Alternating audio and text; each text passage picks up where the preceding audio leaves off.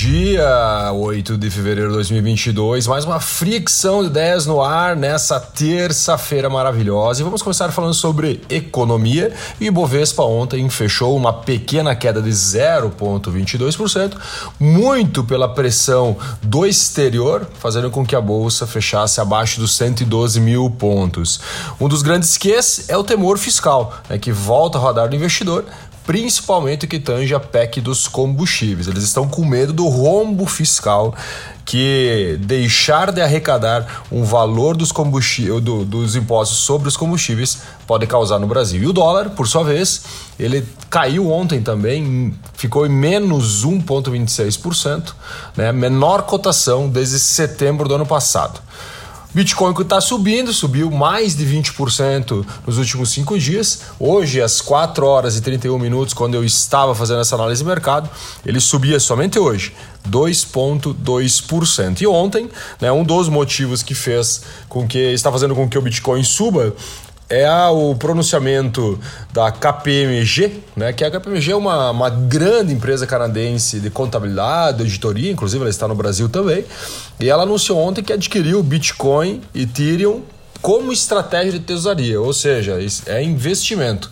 Né? Então a KPMG está investindo em Bitcoin, então é uma empresa tradicional, uma empresa é, sólida, uma empresa que trabalha em setor de contabilidade e auditoria, né? faz uma compra e anuncia.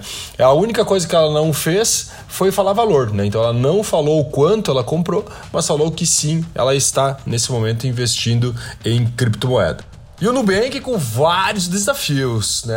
Saiu um relatório ontem, e nesse relatório, é, que não é um relatório do Nubank, tá? é um relatório do mercado, falando um pouco sobre é, como que o brasileiro usa as contas bancárias, quais os bancos ou quais os bancos o brasileiro está né, no momento de abrir uma conta, seja ela digital ou banco tradicional. E hoje, né, o Nubank, 30% dos usuários do Nubank também possuem uma conta na Caixa Econômica Federal. 19 deles possuem uma conta no Banco Itaú.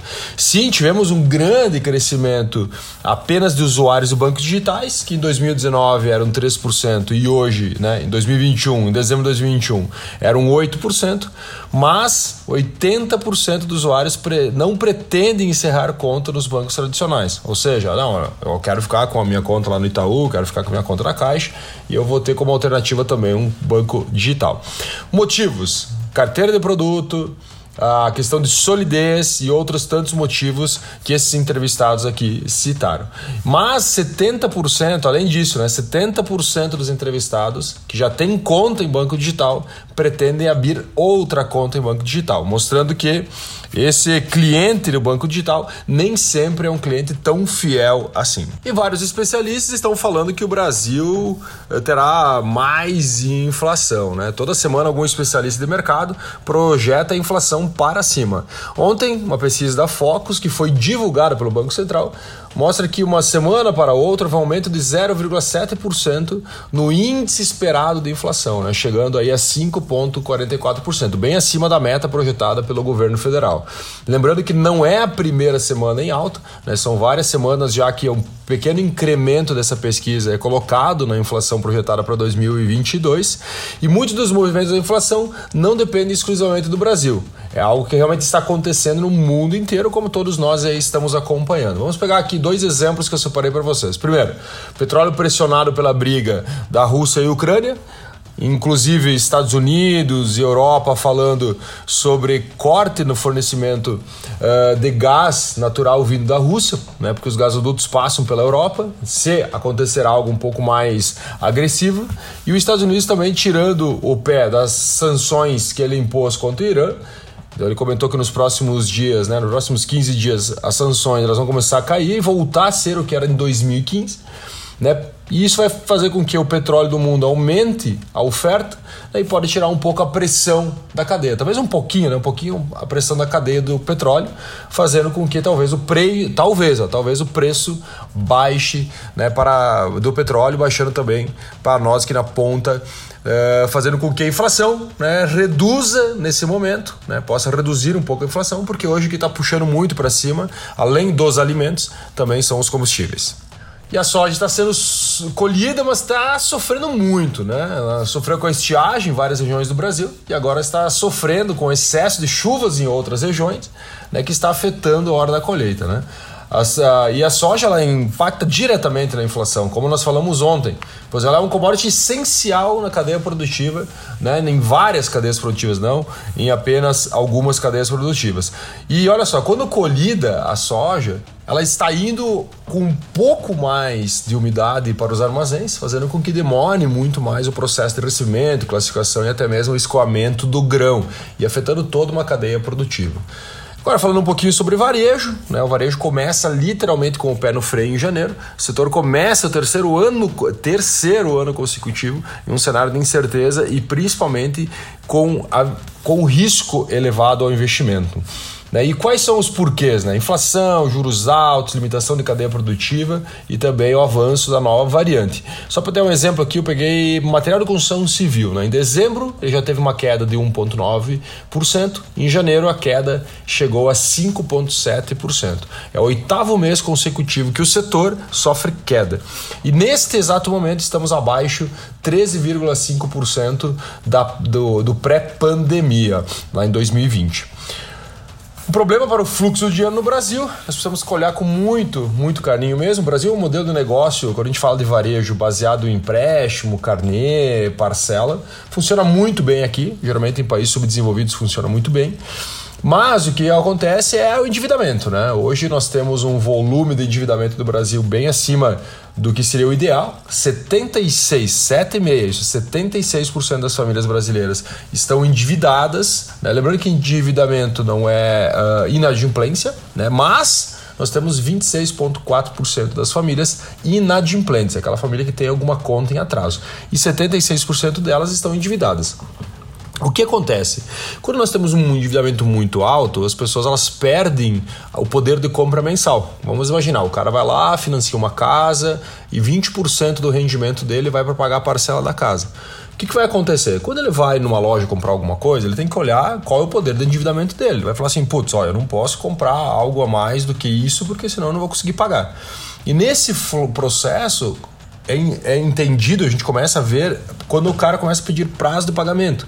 Então, nos últimos meses, aumentou o prazo de pagamento, ou seja, as pessoas estão pedindo para pagar com parcelas mais esticadas para ter um valor mensal menor, para conseguir enquadrar né, nos seus ganhos. Então, é muito importante nós olharmos para isso, porque muda totalmente o fluxo do dinheiro. Porque se eu dependo, por exemplo, de um financiamento, principalmente produtos de high ticket, né, acima de 3 mil, onde o cara precisa pagar uma parcela, o cara precisa fazer um empréstimo, precisa pagar um carnê, você começa a observar que esse registro, né, sendo fechado, acaba interferindo totalmente no fluxo né, do dinheiro em alguns negócios. É importante a gente olhar com muito carinho esses indicadores. Impacto da pandemia na educação. Olha só, o número de crianças de 6 a 7 anos que não sabem ler né, subiu. De, em 2019, que era 25% a taxa de crianças que não sabiam ler de 6 a 7 anos, para agora em 2021, final de 2021, chegar a 41%. Isso é o impacto da pandemia, tá? Porque as crianças deixaram de ir na aula um bom período, atrasando né, a educação, e isso vai nos cobrar um preço talvez um pouco lá na frente. Talvez agora a gente não sinta tanto, até porque elas não são produtivas ainda, mas lá na frente talvez cobre o preço. Falando um pouco de futuro, a Shell inaugura em Londres seu primeiro posto de combustível 100% para carros elétricos. Né? A Shell está pensando no futuro já, ela sabe que o combustível combustíveis fósseis estão com dias contados, né? Obviamente, não vão deixar de abastecer os carros que já existem, mas vai diminuir muito a demanda, até porque, vamos pegar um exemplo lá do, lá do Reino Unido, onde a Shell inaugurou esse primeiro posto conceito né, de abastecimento de carro elétrico. Lá, 28% eh, já dos carros à venda em 2021 foram elétricos. E até 2030 o Reino Unido vai proibir a venda de carros a gasolina ou a diesel. Então a Shell está olhando já para o futuro e foi lá e montou né, esse posto de abastecimento. Só para ter uma ideia, né, ele consegue uh, abastecer 80% de uma bateria de um carro elétrico em menos de 10 minutos. E para a gente finalizar, a Shell e a Gerdau fazem uma joint venture para criar um parque solar em Minas Gerais. Né? De novo a Shell olhando para o mercado de energias. Né? Como a gente falou já em algum momento sobre o futuro, as pessoas elas continuaram tirando fotos só de maneira diferente. As pessoas elas continuaram indo em banco só de maneira diferente. As pessoas fazem as coisas que elas faziam só de maneira diferente. E muitas vezes a gente tem que olhar para isso. É o que a Shell está fazendo. As pessoas vão continuar andando de carro só de maneira diferente.